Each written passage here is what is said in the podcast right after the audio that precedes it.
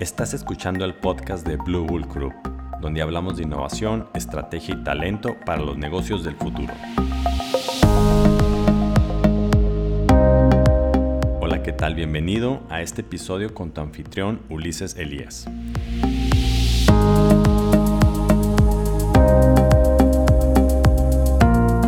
Hola, ¿qué tal? ¿Cómo están? Gracias por estarnos escuchando en este nuevo episodio en el cual traemos un tema bastante interesante, no solamente para eh, las empresas establecidas, sino también para los emprendedores. Es un, es un tema que aplica para todo tipo de organizaciones. El día de hoy vamos a ver lo que es el grow hacking, ¿no? Y puede ser un término que para algunos suene nuevo, suene raro, ¿verdad? Para otros ya lo han escuchado por ahí pero es prácticamente una nueva forma de conseguir clientes, capturarlos y engancharlos con el uso de herramientas digitales. Y para eso, pues estoy invitando a mi amigo Daniel Uribe. Daniel, ¿cómo estás, Daniel? ¿Qué tal, Ulises? Muy bien, muchísimas gracias por la invitación. Muy bien. Emocionado por estar acá en el podcast. Ya tenía muchas ganas de estar en el podcast este, de Blue Wolf y qué bueno que ya se concretó. Qué bueno, qué bueno y gracias por haber aceptado. Déjenme les digo, Daniel, pues es, eh, lo conocí desde hace casi 10 años cuando andábamos en estos temas de, del emprendimiento, en los Startup Weekends, en los que me tocó ir, me invitó a facilitar un Startup Weekend a, Durango para promover todo el tema emprendimiento y desde ahí conectamos porque andamos en todos estos temas, aparte de haber ya hecho una, una amistad y este, y se empezó a meter a este tema, lo cual para mí es un tema muy interesante y ahorita vamos a ver por qué.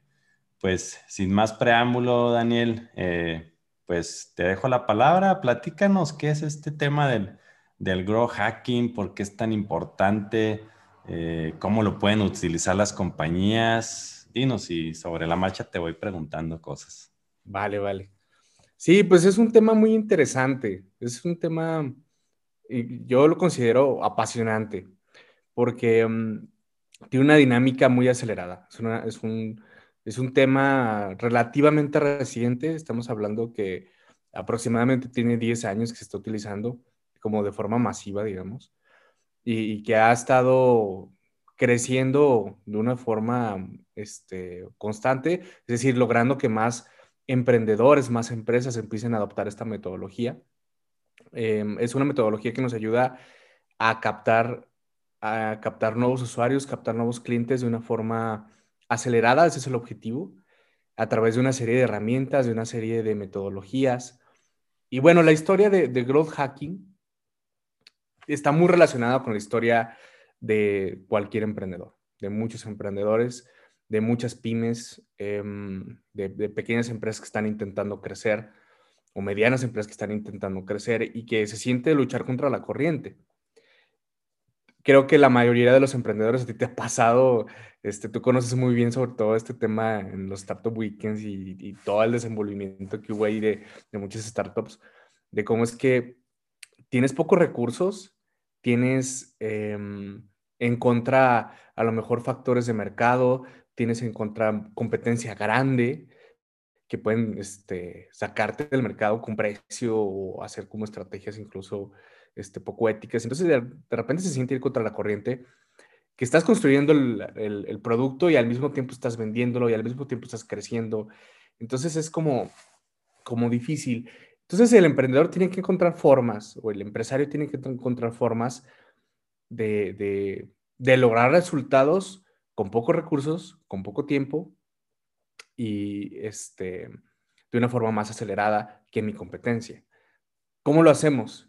Y es ahí donde se le empieza a imprimir creatividad, donde se les empieza a imprimir herramientas y es donde confluye, digamos, las herramientas digitales, eh, la economía digital, con, este, con esta situación de los emprendedores y los empresarios y que algunos empiezan a encontrar nuevas formas de empezar a captar clientes, nuevas formas de empezar a captar usuarios, empiezan a descubrir nuevos comportamientos que surgen en las redes, a descubrir también em, comportamientos del mercado que antes no se veían y que vienen los fenómenos virales y demás.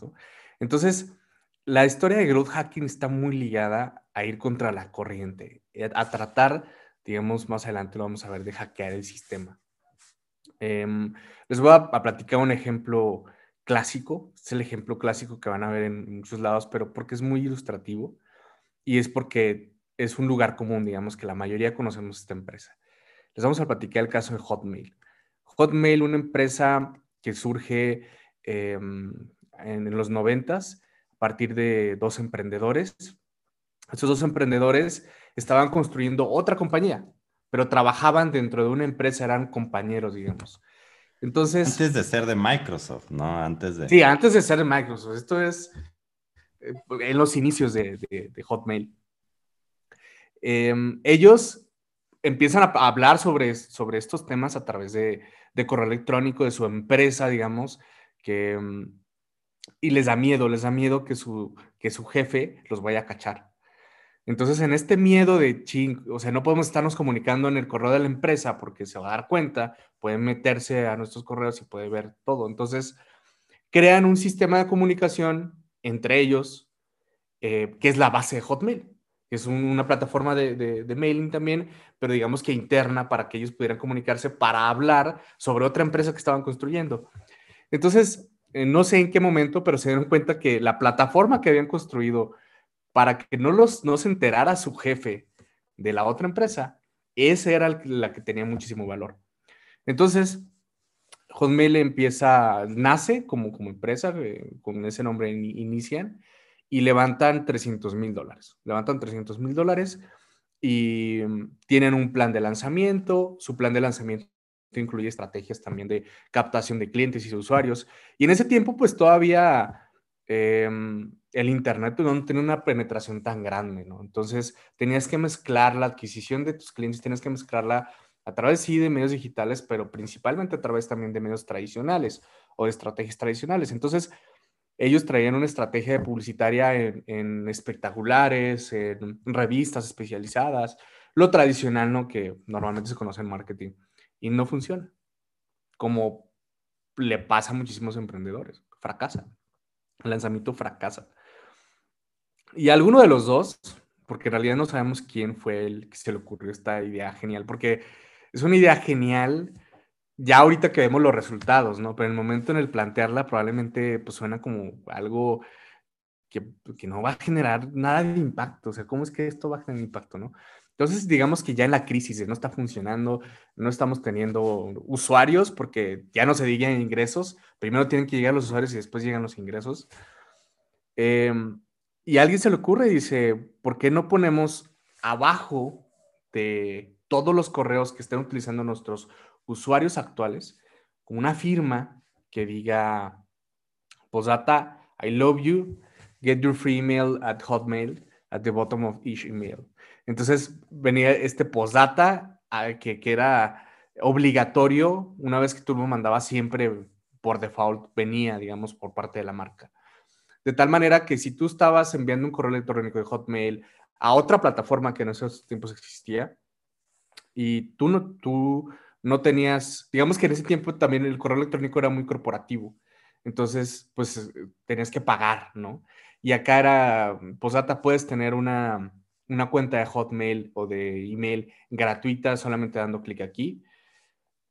Incluyen ese hack, incluyen esa frasecita y el crecimiento que experimentan es drástico. Ellos muestran las gráficas de crecimiento de usuarios y al, día siguiente en el cual eh, implementan esto, empiezan a tener 3.000 usuarios diarios nuevos.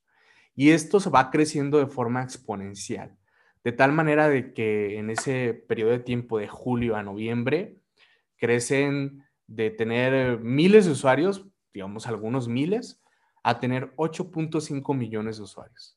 Considerando que en ese tiempo había en Internet 70 millones de usuarios. Estamos hablando, no sé qué porcentaje sea, te lo calculamos, pero es un porcentaje demasiado representativo.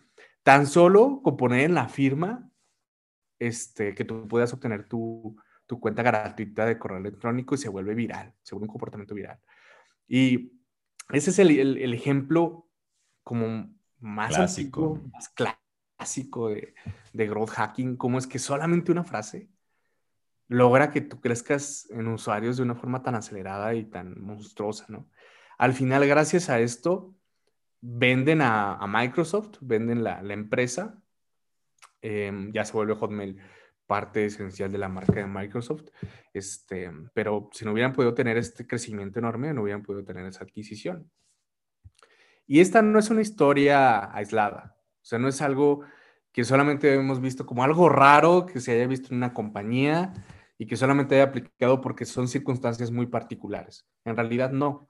Si vemos en la historia de las startups, si vemos en la historia de, reciente de, de la gran mayoría de, de, startups que nosotros utilizamos ahorita de herramientas digitales, muchas te vas a encontrar con estos hacks, con estas historias de crecimiento acelerado que de repente es, va muy plano el crecimiento o no hay nada de crecimiento y de repente hay algo que descubren, algo que implementan y se ve el crecimiento eh, que despega, ¿no? Está la típica gráfica del, palo de hockey, que se ve como plano y de repente despega. Es, algo que es bastante común. Y ahí les vamos a platicar algunos ejemplos también de esto. Por ejemplo, tenemos Airbnb. Airbnb, creo que la mayoría conocemos Airbnb, una, marca que hizo una disrupción en el mercado, en la industria del viaje, el turismo y del hospedaje.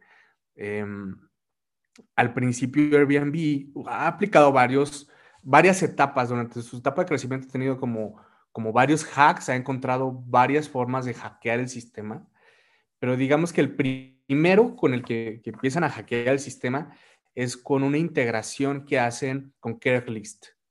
Craigslist es como la, la, principal plataforma que se utilizaba, no sé si todavía, todavía se utiliza tanto, pero en Estados Unidos era la principal plataforma que se utilizaba para hacer anuncios. Era donde te anunciabas de todo. Allá había anuncios de casas nuevas, de si querías vender tu coche, lo anunciabas en Craigslist. Tenías ahí, era la principal plataforma de anuncios en Estados Unidos y tenía una cantidad enorme de usuarios. Entonces, era Airbnb... El, clasificado de los periódicos, pero de una manera digital y gratuita, ¿verdad? Ajá, sí, Y, y, que se volvió masivo. O sea, Airbnb, este, Craigslist se volvió muy masivo. Entonces, Airbnb se pregunta, ¿cómo capto los usuarios que ya están ahí, que están interactuando y que son mi mercado meta? Porque son personas que están anunciándose em, nuevos departamentos o que están anunciando renta de nuevos departamentos o de viajes. Ahí está mi segmento de mercado. ¿Cómo lo hago? Entonces, ellos, antes de, de que existiera este tema de las APIs, que la, API es como el, instrumento que ahorita están utilizando la mayoría ya de las herramientas digitales para que tú puedas acceder con, eh, a su base de datos con cierto formato, digamos. Antes no existía este tema de las APIs y entonces un ingeniero de Airbnb logra encontrar una forma en la cual cuando tú eh, publiques tu espacio dentro de Airbnb, al mismo tiempo tengas la opción de publicarlo al mismo tiempo en Craigslist. Entonces, esa integración no era autorizada por Craigslist. Era una integración, digamos que, eh, pues era un hack, ¿no? Habían hackeado el, el, sistema, no de una forma negativa tampoco. Claro que después cuando eh, Craigslist se dio cuenta, los bloqueó, ya cuando tenían un crecimiento masivo. Pero digamos que eso les ayudó a captar una cantidad de usuarios enormes porque ahí había muchísimos usuarios ya, ya en el mercado Meta Airbnb. Con esta integración Em, se promocionan de forma gratuita y automatizada en Airbnb. Y aquí empieza a surgir esta, esta idea del growth hacker, que el growth hacker no solamente es un mercadólogo, no solamente es alguien que entiende el mercado, un emprendedor que entiende el mercado y entiende su producto, sino que entiende las herramientas digitales y de alguna manera también entiende este tema de programación, esta, esta, parte tecnológica la entiende y logra mezclar las dos, logra mezclar las herramientas tecnológicas para aprovecharlas en oportunidades de mercado. Sin, sin, sin este conocimiento técnico de un ingeniero viendo la manera de cómo publicar de forma automatizada con un botón en Craigslist, sin ser yo parte de Craigslist, digamos, de, de, de la empresa, de hacerlo de una forma hackeada, no hubiera podido haber experimentado este crecimiento Airbnb. Entonces, es necesaria la conjunción del entendimiento de tecnología y del entendimiento de las necesidades del mercado y del comportamiento. Más adelante, experimentan otro crecimiento muy fuerte cuando em, descubren que la mayoría de, de los lugares que se promocionaban, de los espacios, de las casas, de los departamentos que se promocionaban dentro de Airbnb, las fotos eran pésimas. Entonces, estaban en un punto en el cual ya estaban estancados, el crecimiento era, era muy plano, ya habían tenido este crecimiento con, la integración con Craigslist, pero eh, sí habían tenido muchos usuarios, pero no estaban teniendo muchos ingresos, no estaban teniendo mucho revenue. Y tampoco estaban creciendo demasiado porque los había bloqueado Craigslist, ¿no? Entonces, necesitan encontrar una forma de volver a crecer y de volver a adquirir usuarios, y pero no solamente de adquirir usuarios, sino de monetizarlos. Entonces, también surge otro elemento del growth hacker, que es la analítica de datos. El growth hacker entiende el mercado, entiende las herramientas tecnológicas, pero también tiene un entendimiento completo de su analítica, de su funnel de ventas, y lo vamos a ver más adelante que es este tema del funnel de ventas, pero comprende el proceso Em, desde que alguien se registra o conoce su marca, se registra, empieza a interactuar, compra, se vuelve un cliente frecuente y recomienda, conoce todas las métricas y todo el proceso necesario para llegar a cada uno de estos objetivos, los analiza y logra detectar cuáles son los cuellos de botella, ¿no? Y aquí detectan que el cuello de botella estaba muy fuerte en monetización. Al, al ver la analítica de datos, también se dan cuenta que los usuarios que sí monetizaban, los departamentos que se rentaban, eran los departamentos que tenían mejores fotos. Entonces, alguien dentro del equipo dice, bueno, a ver, si, la data nos está diciendo que los, em, los departamentos más rentables para nosotros son los que tienen mejores fotos y los, los nuevos usuarios que estamos teniendo no saben cómo tomar fotos, los nuevos propietarios, digamos. Porque en ese tiempo, estamos hablando, no sé, el 2000, ¿qué serían? 2008, por ahí, 2009. Más o menos, sí. No había tanto, digamos, como celulares con cámaras tan avanzadas, ¿no? Como los tenemos ahora, que prácticamente cualquiera puede tomar una foto bonita. Antes no.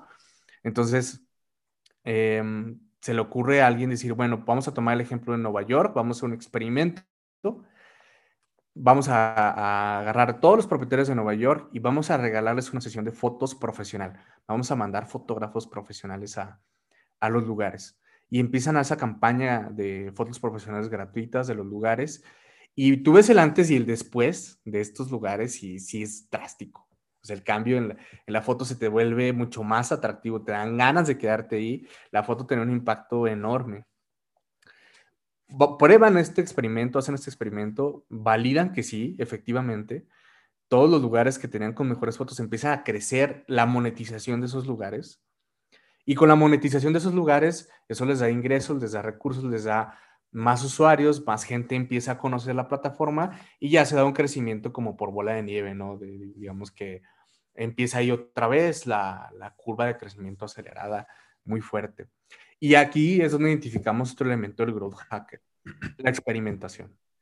Y esta, esta técnica que utilizó Airbnb de la, de la fotografía, pues no era algo nuevo, ¿no? Era algo que, por ejemplo, los hoteles han utilizado por muchos años, donde saben que el hecho de tomar buenas fotos, de venderte las luces, venderte el, el enfoque, el ángulo de la piscina, es lo que para ellos les atrae, ¿no? Sencillamente ellos, eh, Airbnb, me imagino que tomaron parte de ese concepto cruzado con el tema de data, ¿verdad? Para utilizar este, esta nueva idea, este hack, así como les llamas, ¿no?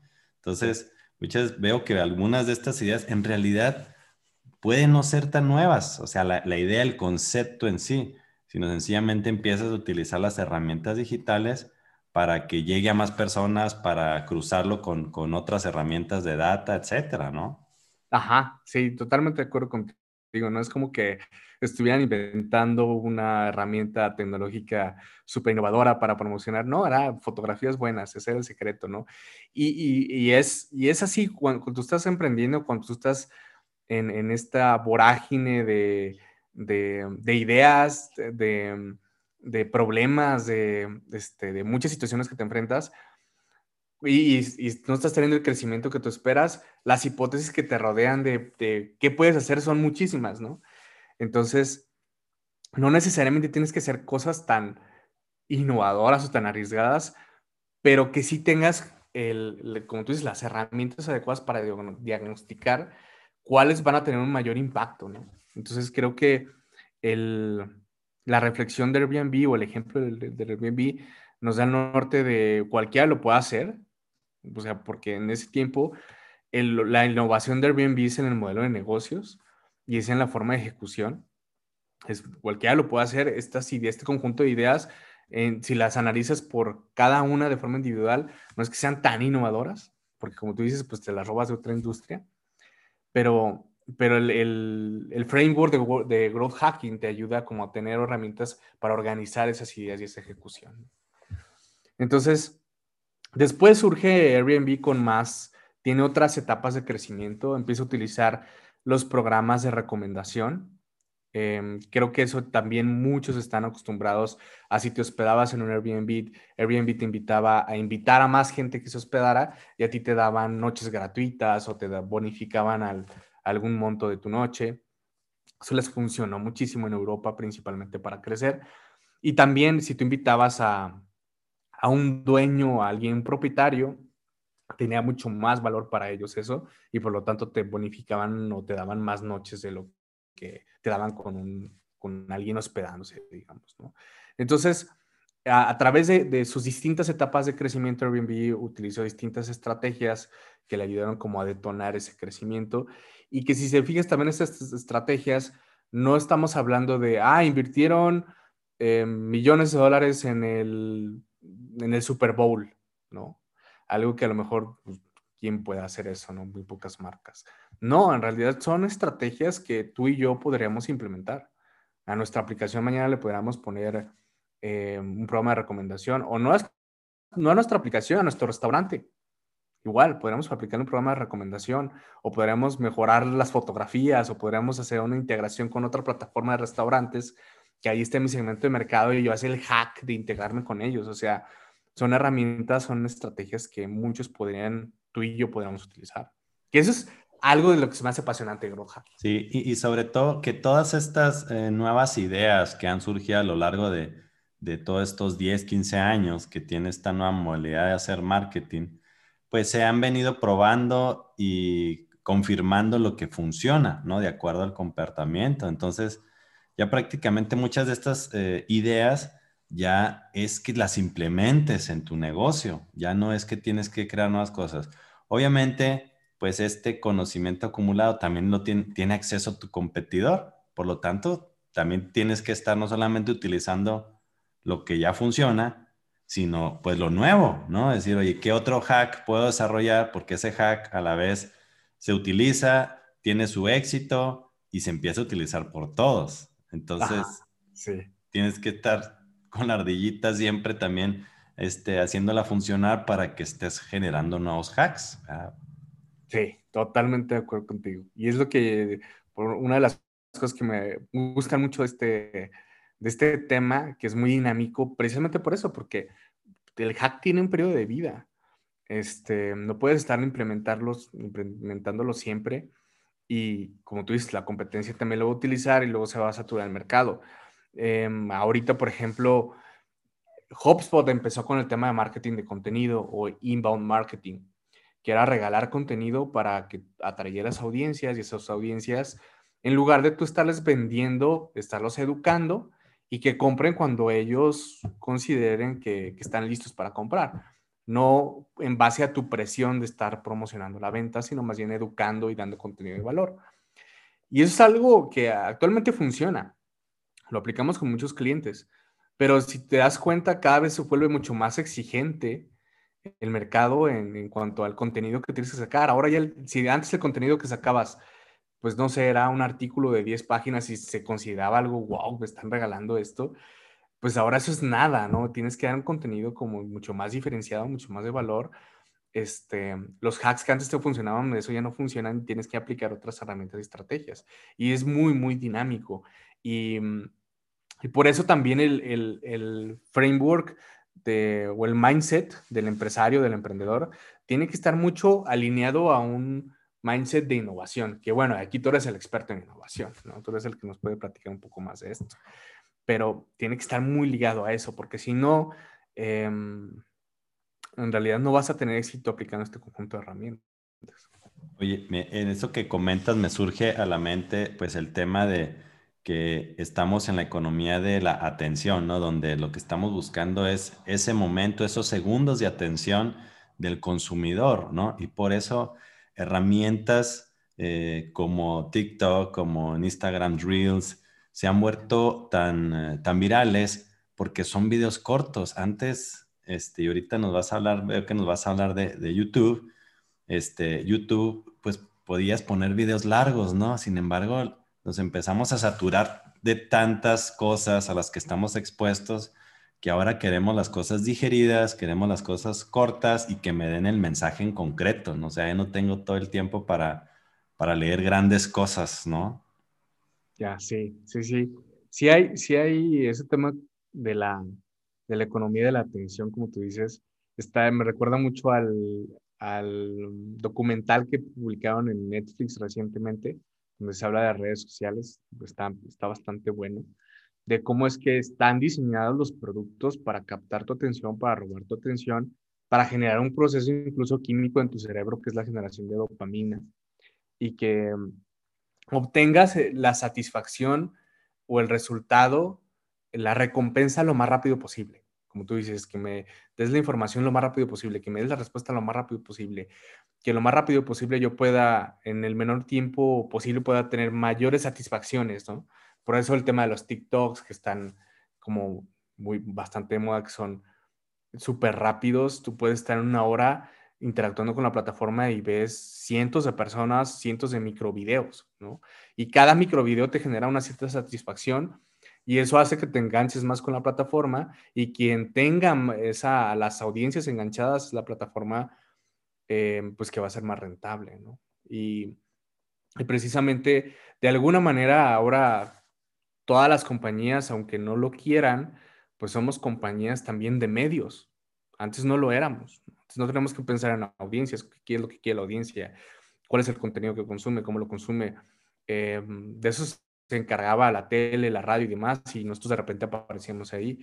Y ahora no, ahora tenemos que ver cómo nosotros enganchamos esa audiencia, cómo generamos nuestra propia audiencia, cómo captamos esa atención, cómo les damos la satisfacción lo más rápido posible para que se sigan enganchando con, con, con nuestros este, con nuestra comunicación.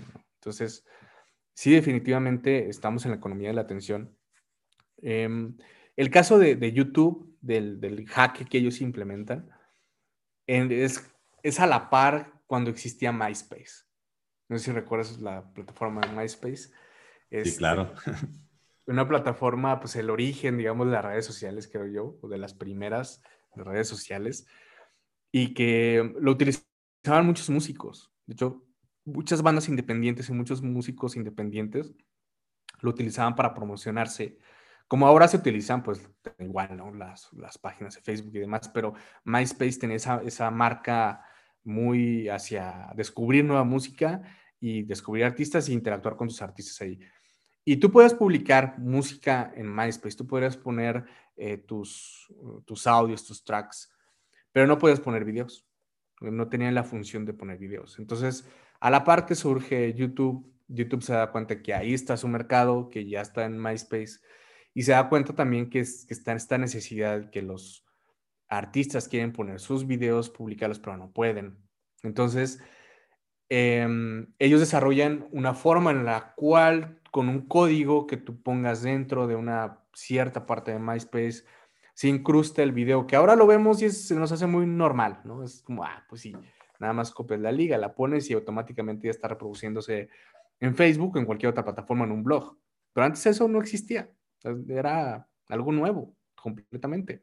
Entonces ellos desarrollan toda la parte tecnológica para que puedan, tú nada más copiando el código y pegándolo, ya puedas tener producciones de, de, de video. Y eso les genera una cantidad enorme, enorme, enorme de usuarios, robándoselos directamente de MySpace. Y bueno, pues ahorita ya sabemos dónde está MySpace, ¿no?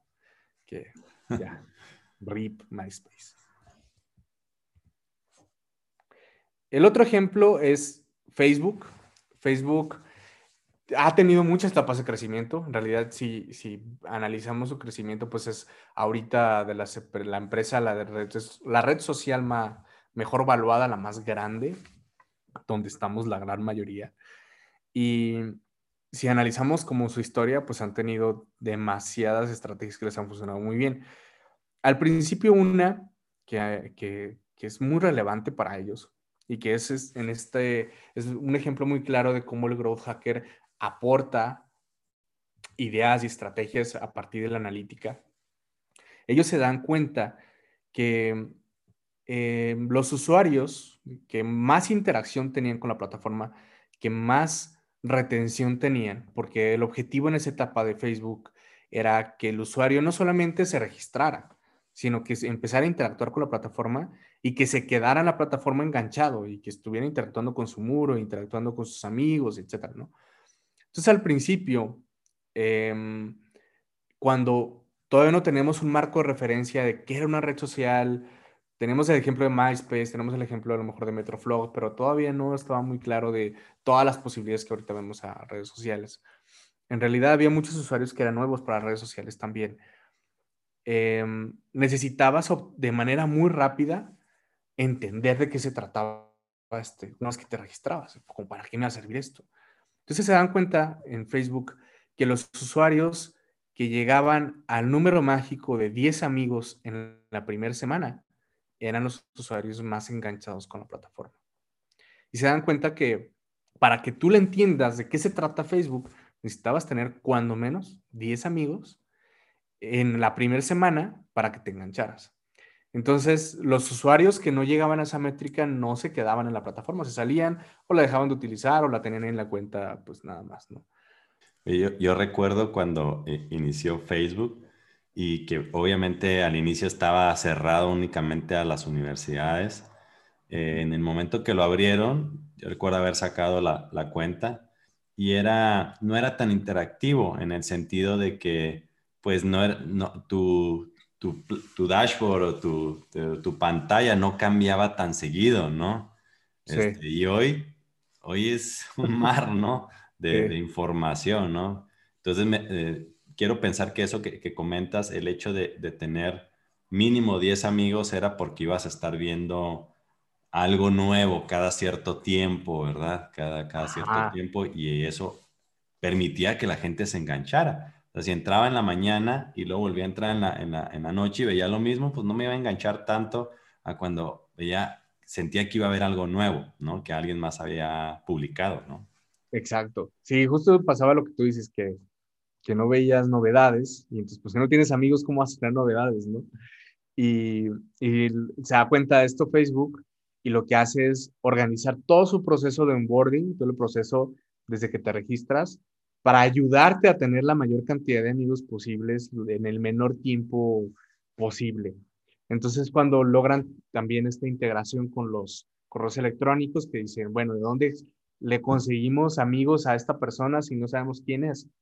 Bueno, vamos a, darle la oportunidad que se integre y se jale todos los contactos que tiene de su correo electrónico, que se integre con nosotros. Nosotros detectamos qué, personas hay dentro de la plataforma ya con sus correos electrónicos registrados. Por lo tanto, le sugerimos amistades para que los pueda agregar. Y a los que no, le pedimos permiso para mandar un correo electrónico que se, sumen a Facebook, ¿no? Y esas dos estrategias, el crecimiento que tuvieron fue enorme pero fue a partir del diagnóstico. Fue este diagnóstico de data de a los usuarios que no tienen amigos, pues no tienen como para qué meterse.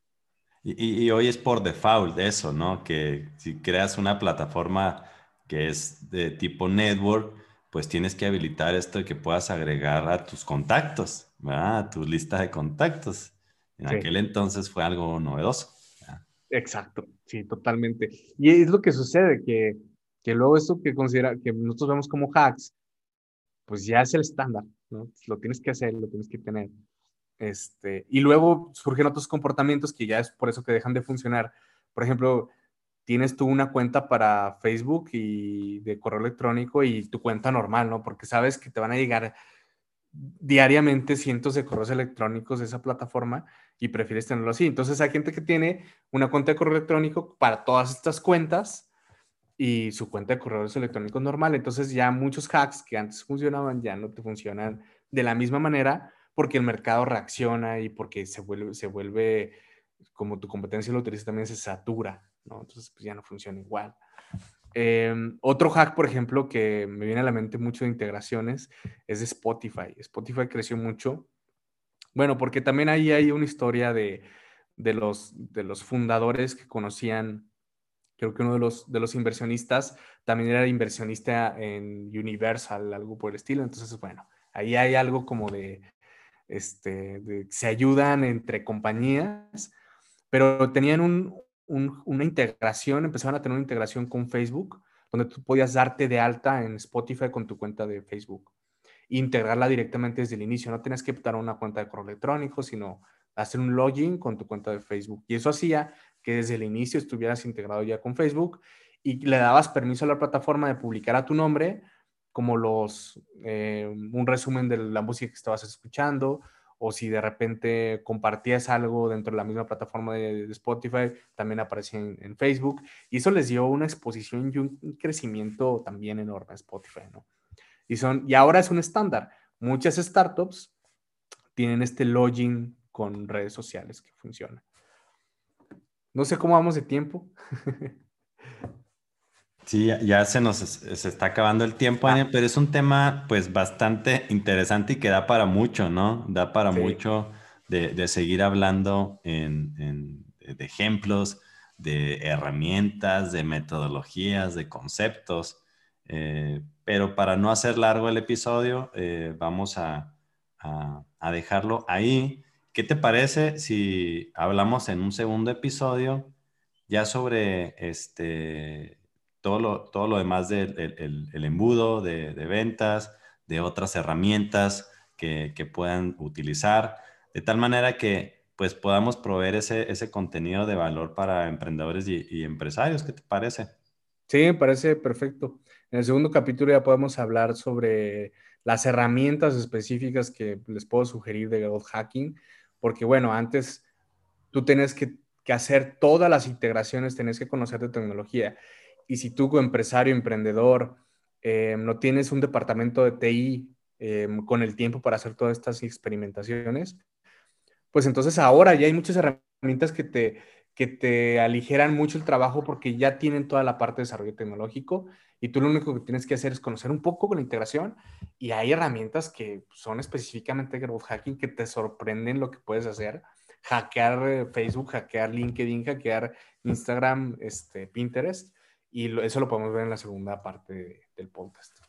Perfecto, me parece muy bien porque es, va a ser de mucho valor para quienes nos, nos escuchan y nos siguen en el, en el, podcast. Pues muchas gracias, Daniel, y, este, y esperemos que dentro de no pase mucho tiempo para cuando estemos eh, compartiendo un segundo episodio. Eh, les agradecemos que nos hayan estado escuchando y pues nos vemos a la próxima. Vale, excelente. Muchísimas gracias, Ulises. Gracias a todo el equipo de Blue Wolf. Un abrazo. Nos vemos, Daniel. Hasta luego. Hasta luego.